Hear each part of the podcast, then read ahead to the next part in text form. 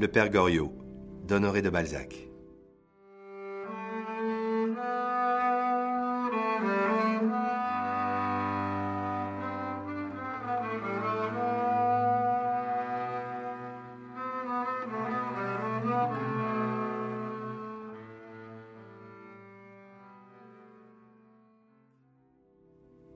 Paris, automne 1819.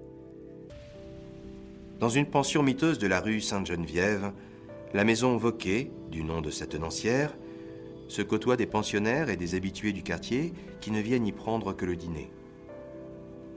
Ils ont pour nom Mademoiselle Michonneau, Victorine Taillefer, Madame Couture, Monsieur Poré-Bianchon, Vautrin, Eugène de Rastignac et le Père Goriot.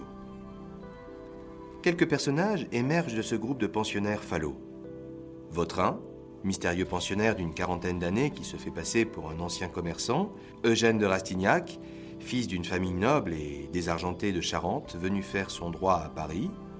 Et il y a également le père Goriot, pitoyable rentier de 69 ans qui mène une vie nocturne énigmatique. Il est le plus âgé de la maison Vauquet et aussi le plus ancien des pensionnaires. Il est arrivé en 1813 après s'être retiré des affaires. Les premiers temps, sa fortune et ses revenus lui permettaient d'habiter au premier étage l'appartement le plus cossu de la pension. Puis ses revenus diminuant mystérieusement, puis ses revenus diminuant mystérieusement, le vieil homme finit par occuper une mansarde et est devenu le bouc émissaire de la maison Vauquet.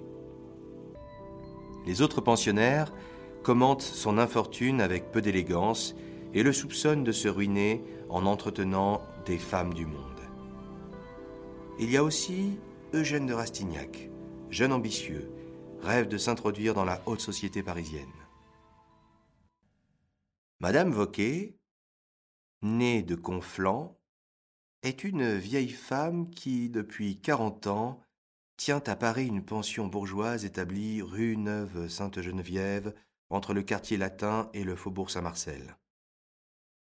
Cette pension, connue sous le nom de la Maison Vauquet, admet également des hommes et des femmes, des jeunes gens et des vieillards, sans que jamais la médisance ait attaqué les mœurs de ce respectable établissement.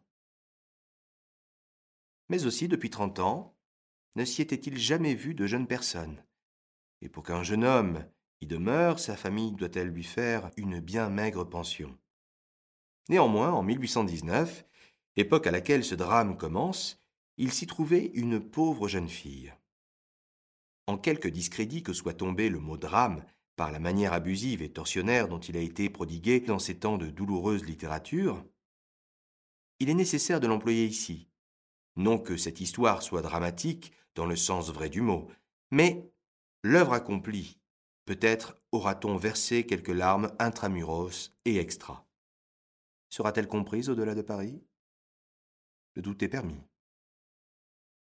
Les particularités de cette scène pleine d'observations et de couleurs locales ne peuvent être appréciées qu'entre les buttes Montmartre et les hauteurs de Montrouge, dans cette illustre vallée de plâtras incessamment près de tombées et de ruisseaux noirs de boue, vallée remplie de souffrances réelles, de joies souvent fausses et si terriblement agitées qu'il faut que euh, je ne sais quoi d'exorbitant pour y produire une sensation de quelque durée.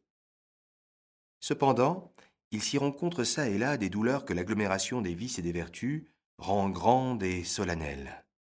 À leur aspect, les égoïsmes, les intérêts s'arrêtent et s'apitoient. Mais l'impression, ils en reçoivent, est comme un fruit savoureux promptement dévoré. Le char de la civilisation, semblable à celui de l'idole de Jagernath, à peine retardé par un cœur moins facile à broyer que les autres, et qui en sa roue, l'a brisé bientôt, et continue sa marche glorieuse.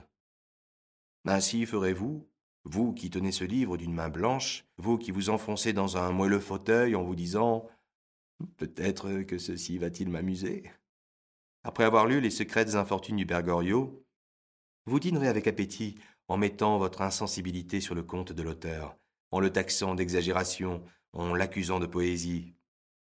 Ah, sachez-le, ce drame n'est ni une fiction ni un roman. All is true. Il est si véritable que chacun peut en reconnaître des éléments chez soi, dans son cœur peut-être.